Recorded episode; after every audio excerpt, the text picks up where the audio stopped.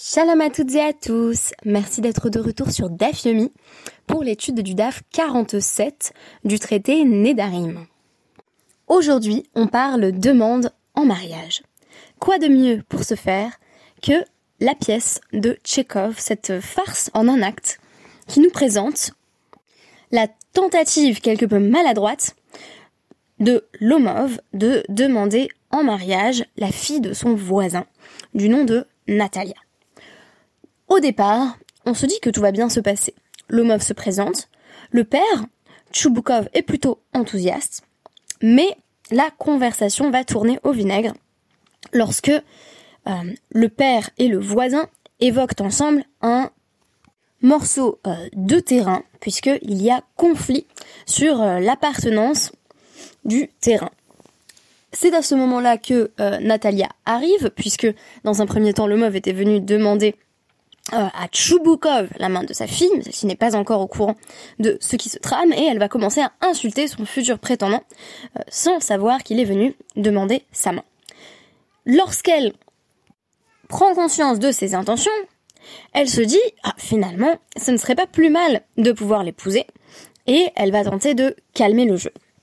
C'est sans compter sur une nouvelle discussion, là encore axée sur l'économie, euh, et le débat est lancé sur le prix d'un chien de chasse, de sorte que euh, le père et le prétendant vont chacun être pris de palpitations.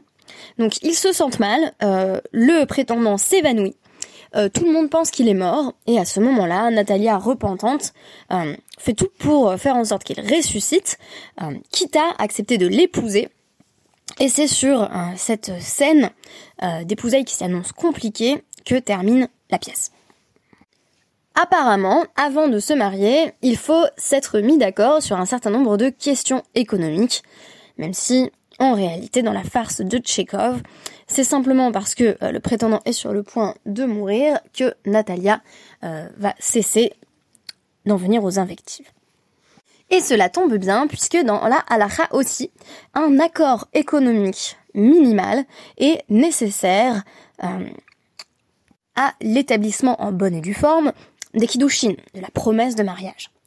Il faut en effet que euh, le futur époux ait donné un objet de la valeur minimale d'une prouta, vraiment euh, la valeur planchée, à la future épouse et que celle-ci ait accepté cet objet en conscience. C'est-à-dire qu'elle sait que cet objet lui est confié euh, en signe de promesse de mariage, Bien entendu, ce n'est pas le cas si elle n'a pas conscience euh, de ce qui est en train euh, de se jouer. Précisons également que cet objet euh, confié par le futur époux doit être le sien. Il ne peut donc pas évidemment aller voler un objet chez quelqu'un d'autre, aller prendre ce qui appartient à autrui et en faire la base de sa demande en mariage.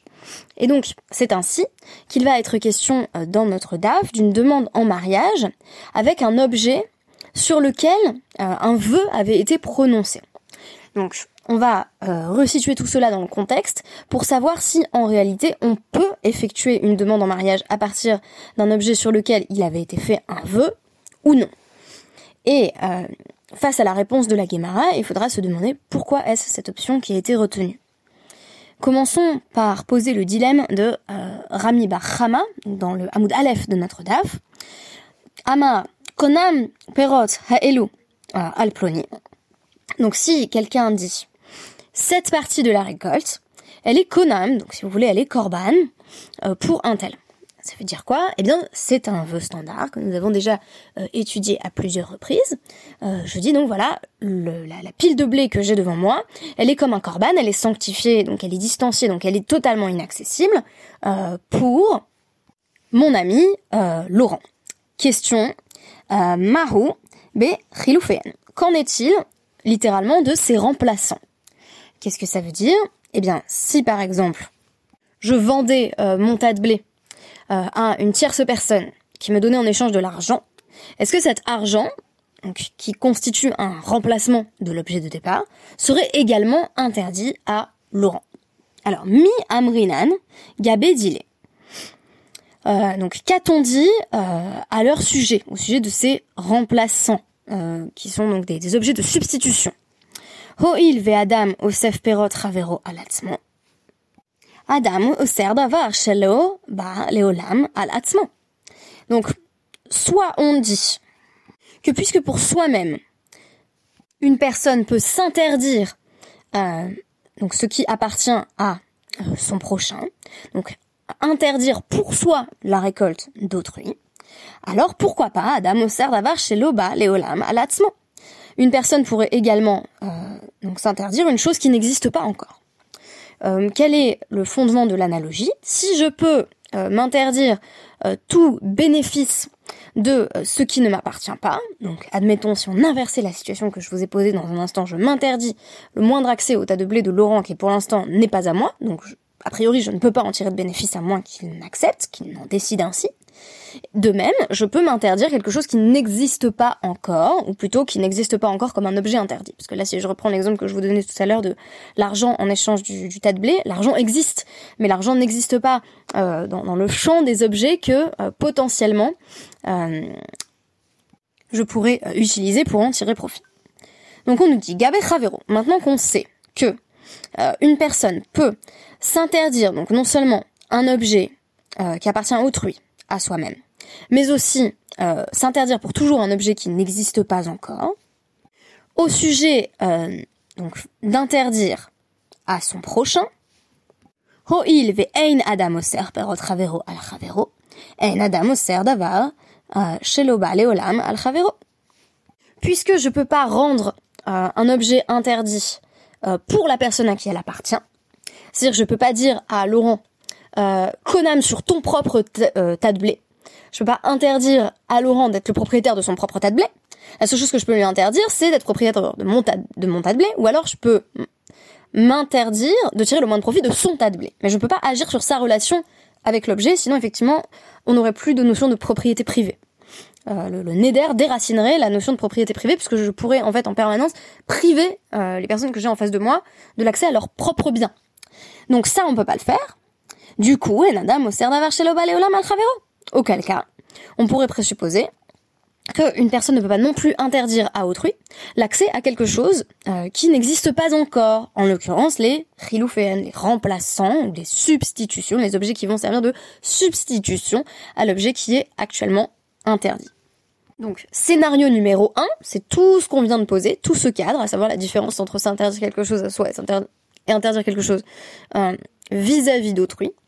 Euh, si je dis donc, en, en, vertu de cette première hypothèse, euh, Konam Perot à Elou Alploni, donc je t'interdis mon tas de blé, les substituts du tas de blé, qui pourraient venir à la place du tas de blé, ne seraient pas interdits parce que je n'ai pas ce pouvoir euh, d'interdire quelque chose qui n'est pas encore là à la personne que j'ai en face de moi.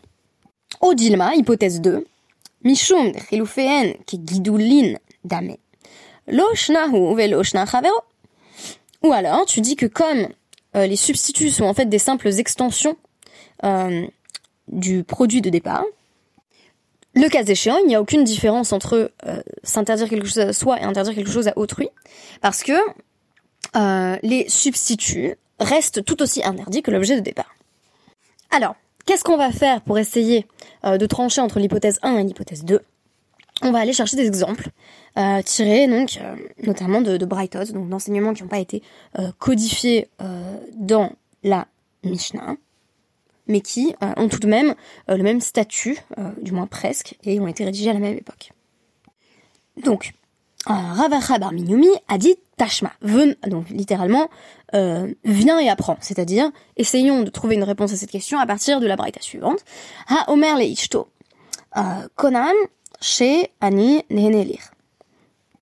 Il t'est désormais interdit, dit cet homme à sa femme, euh, de tirer le moindre bénéfice de moi. Euh, donc il s'agit ici d'un bénéfice financier. Euh, donc, lové ou baale, rovin, bain, venifraï. Elle, elle emprunte, donc elle va chez, chez un créancier, elle emprunte, et ensuite le créancier va aller voir le mari en disant rembourse-moi. Et ça, ça ne pose pas de problème. C'est-à-dire qu'elle n'est pas en infraction du vœu de son mari en faisant cela.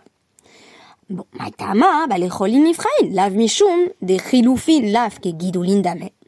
Comment se peut-il que les créanciers se rendent auprès du mari? N'est-ce pas que les substituts à savoir le substitut de l'argent du mari, c'est l'argent du créancier, sont, ne sont pas considérés comme des extensions de l'argent du mari? Alors que techniquement, on pourrait dire, bah, la raison pour laquelle elle est obligée d'en avoir recours à emprunter de l'argent, c'est parce que l'objet de départ lui est interdit. Réponse de Rava là-dessus. Euh, ce n'est pas une euh, conclusion suffisante. Dilma avad. Peut-être que en réalité, normalement, euh, les khatrila a priori, euh, il faudrait ne pas avoir recours à ce qui pourrait malgré tout être considéré comme des guidoulines, littéralement ce qui a grandi, donc des, des extensions de l'objet interdit, euh, mais là, yavad avad, c'est plutôt yavda avda, comme elle a fait, elle a fait. Ça veut dire quoi? C'est du bedi eved. A posteriori, euh, maintenant qu'elle a emprunté, eh ben il faut bien que le mari rembourse, et donc on va dire que ça ne compte pas euh, comme une infraction au vœu de départ. Euh, pourquoi est-ce une situation Eved On pourrait même parler d'une situation de chatatrag, une situation d'urgence, parce que euh, l'épouse ne dispose, à moins qu'elle soit financièrement indépendante, ce qui est le cas d'une minorité de femmes que nous avons évoqué euh, dans la Gemara à travers le traité Ketubot, la plupart des femmes, vraisemblablement donc une majorité de femmes, bénéficient directement euh, des, euh, des revenus euh, de leur mari et donc si leur mari coupait les vivres, elles étaient obligées effectivement d'aller emprunter ailleurs. Donc on nous dit c'est vraiment une situation bédiavad, bédiéved, où l'épouse n'a pas eu d'autre choix. on nous dit et là. Allons prendre un autre cas et c'est notre cas de demande en mariage. Hamekadesh beorla euh, donc un homme qui aurait dit soit ma fiancée si tu acceptes donc ces fruits euh, et ces fruits étaient des fruits de Horla, donc euh, des fruits euh, littéralement incirconcis, donc les prémices, qui sont les fruits qui ont poussé dans les trois premières années de, de, la vie d'un arbre, et dont il est interdit de tirer le moindre profit. Elle n'est pas, mais coup d'échette, elle n'est pas fiancée, puisque en réalité, il n'avait pas le, le droit d'utiliser cet objet. Donc, je me suis rapporté euh, à Ilchot Ishus, donc dans, le Mishneh Torah du Rambam, les lois sur le mariage. Tout le cinquième Pérec est absolument passionnant. C'est en gros euh, tous les objets sur lesquels un mari peut euh, ou ne peut pas effectuer les kiddushin. Donc là, on nous dit notamment, non, 5.1, Hamekades Bedavar Shehu Asur Behana, quelqu'un qui veut faire les kiddushin avec une chose dont il est interdit de tirer profit d'après la Torah comme par exemple euh, du chametz à Pessar, qui n'a d'ailleurs aucune valeur à Pessar, vous vous souvenez, on l'avait étudié dans le traité euh, Psarim justement, ou un mélange de lait et de viande, ou Cheyot ou d'autres choses, comme par exemple euh, la Orla, donc ces, ces fruits interdits dans les trois premières années de la vie de l'arbre. Euh, Mishar Isure Anaa, parmi les autres interdits les, autres objets dont il est interdit de tirer le moindre bénéfice, Einam et d'échette. Ça, euh, ce n'est pas euh, donc des, euh, des, fiançailles valides. Je parle de fiançailles bien entendu de manière un peu abusive puisqu'en réalité il s'agit d'une véritable première partie du mariage. Donc pour que une femme soit euh, d'échette, soit consacrée, il faut qu'elle reçoive une prouta. Euh, et donc je me suis dit c'est très intéressant d'ailleurs que la Gemara ramène ici comme par hasard dans le Tashma, on va aller chercher des exemples de la vie maritale et finalement quand on parle des kiddushin pour moi on touche au cœur du problème euh, ou plutôt au cœur de, cette intersection euh, de deux champs sémantiques, à savoir que quelque part le neder fonctionne un peu comme les kiddushin. Il y a un acte similaire dans le fait de dire ça c'est korban pour toi, c'est konam pour toi. Donc tu rends quelque chose euh, bah finalement Mekoudash, tu le sanctifies pour quelqu'un d'autre, ce qui veut dire que justement lui ne peut plus y avoir accès. Alors que rendre une femme Mekoudéchette, c'est euh, finalement pour un homme euh, réclamer en quelque sorte l'exclusivité euh, sur cette femme. Et donc quand elle accepte, elle dit effectivement je n'aurai plus de relations sexuelles euh, avec aucun autre homme que toi. Bien entendu, euh, sauf en cas de, de décès ou de divorce. Donc pourquoi, à mon avis, on ramène ces exemples? Parce que il y a quelque chose dans le fonctionnement du Neder euh, qui relève à la fois d'un parallèle euh, avec euh, les et en même temps d'une logique totalement inversée. Je rappelle que dans le Neder, on rend quelque chose comme un korban euh, pour en quelque sorte mettre un terme à une relation avec une autre personne. On parlait notamment dans les DAPIM précédents, donc j'ai bien écouté le, DAF de Anna notamment, Anna Klarsfeld, on parle de, de, relations commerciales qui s'arrêtent. On avait un partenaire, on était shoot à film, et tout à coup on dit ben non, on peut plus, on peut plus rien partager. donc c'est une logique en fait de d'arrêt de la relation. et en fait à partir de là, on va avoir le Neder qui vient entériner cette division on comprend mieux à partir de là euh, le euh, parallèle paradoxal avec la femme euh, d'échette. Rappelons ici euh, également que nous avions donc étudié dans c'était mon podcast sur le sur le DAF 43, je parlais des pardon, sur le DAF 42, je parlais des, limites de la baalout, de la de la relation d'appartenance on vient nous dire en fait le, le te permet de travailler a priori ta relation avec quelque chose euh, qui t'appartient ou dont tu dis qu'il ne pourra pas t'appartenir. Euh, et euh, et il y a des choses sur lesquelles on vient limiter donc cette relation d'appartenance. Par exemple, au sujet du maaser, donc le, le, va nous rappeler que donc Kitchab et maaser, si il a il a dit bah, tu es mes coups d'échette à moi sur cette partie de la récolte, mais en fait c'était déjà la dîme. Euh, donc c'était le, le Maaser Sheni. Euh, alors, euh, les fichiers Enlo, la Asodbo, Shar Chavatsaf, Ad chez Yitralel chez Neymar de Maaser, l'Hachem. Donc ça ne marche pas parce que à moins donc de, de prélever le maaser, ça ne lui appartient pas. Donc c'est pas vraiment à lui et il ne peut pas donc faire en sorte de de, comment dire, subvenir à ses propres besoins, de réaliser ses propres désirs euh, avec cet objet avant euh, justement d'en avoir prélevé une partie, car il est dit en fait, lâchez-moi. Cette partie de ta récolte, elle n'est pas vraiment à toi, donc c'est euh, Vayekra 2730, elle est à Hachem. Donc on nous dit déjà, il y a une partie de ce qui techniquement t'appartient, qui en fait t'appartient pas. Et donc ça, c'était un peu mon analyse sur le DAF 42. Ici, c'est un peu la même chose, si vous voulez, mais avec la Horla. La Horla, t'as as envie de dire, bah, c'est mon arbre, c'est dans mon jardin, ok? Et pourtant, bah non, c'est pas, c'est pas les fruits. En tout cas, les fruits ne sont pas les miens. Donc, je peux pas être euh, euh, je peux pas être Mekadesh avec, je peux pas euh, sanctifier une relation avec une femme qui permettrait justement de rentrer dans une, autre logique de Baalout, qui est pas vraiment une logique d'appartenance, qui est pas vraiment une logique de domination, mais qui est une logique d'exclusivité. On nous dit ça, ça ne peut pas se faire sur euh, la Orla. On pourrait d'ailleurs y voir euh, des métaphores assez intéressantes, voir les, les, fruits de l'arbre qui seraient trop jeunes comme métaphore d'une relation à laquelle on n'aurait pas laissé le temps de mûrir. On nous dit ça, ça peut pas être mécoudage, ça peut pas être sanctifié. Euh, et bien entendu, euh, il y a une ironie assez euh, merveilleuse dans le fait que je dise cela alors que je me suis fiancée en 10 jours. Quand même attendu 6 mois pour me marier. essentiellement pour des raisons techniques d'ailleurs. Je pense que si j'avais pu me, marier deux jours après, je l'aurais fait, mais pourtant, peut-être à travers cette idée de Orla, il y a quelque chose à penser dans le parallèle entre la Orla et la relation amoureuse. Alors vous me direz, bah, quel rapport avec le Neder? Eh bien, euh, euh,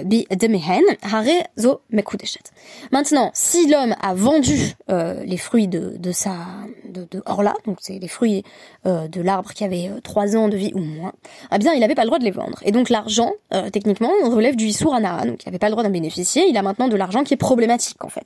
Et pourtant, s'il donne cet argent à cette femme, Harezo Mekudeshet, elle est malgré tout sa femme. Donc, donc là aussi, normalement, ça devrait être interdit, cet argent qui est l'extension de l'objet interdit de départ, devrait être interdit mais ne l'est pas, eh bien c'est parce que euh, c'est un a posteriori. Donc finalement, on a plutôt tendance à dire à travers ces deux illustrations que oui, euh, l'objet qui euh, a servi de substitut de l'objet qui était au départ interdit par le Neder est quand même problématique. A priori, il vaudrait mieux éviter qu'il y ait interaction entre la personne à qui donc euh, avec qui euh, pardon. Il vaudrait mieux éviter qu'il y ait interaction euh, donc avec la personne pour qui cet objet était interdit dès le départ. Mais si c'est fait c'est fait.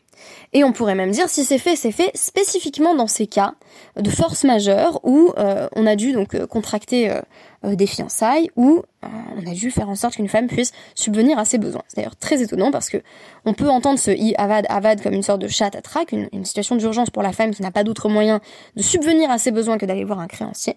Et visiblement demander une femme en mariage avec de l'argent qui est pas très clean, c'est aussi considéré comme une situation de, quasi urgence. Donc je rappelle en prenant mon cas de départ que euh, si j'ai euh, donc mon, tas de blé, j'ai dit mon tas de blé est interdit à Laurent, c'est comme un corban pour lui, donc c'est une logique de sanctification comme distanciation, sanctification comme écart. Maintenant, je vends mon tas de blé, euh, j'ai maintenant de l'argent qui m'a été euh, directement euh, dont, dont, je bénéficie grâce à ce tas de blé. Est-ce que cet argent, Laurent peut en bénéficier? On nous dit a priori non. Mais euh, si ça a été fait, peut-être dans certains cas d'urgence ou peut-être dans, dans, dans, le cas Bédiéved euh, de manière générale où euh, la chose a déjà été effectuée, cela ne poserait pas de problème. J'espère que ce DAF nous a permis d'aller plus en profondeur dans les critères qui permettent donc déjà les kiddushin valides, donc la première étape du mariage, mais également de penser un petit peu plus en profondeur cette, euh, cette correspondance entre les lois du mariage et les lois, euh, et les lois du Neder. Merci beaucoup et à demain. Je tiens également à remercier euh, du fond du cœur Julien, Anna et Hana Rachel qui m'ont permis de prendre trois jours de repos quand j'étais très fatiguée. Je suis de nouveau d'attaque pour vous proposer un dafyomi tous les jours, si Dieu veut. Merci beaucoup et à demain.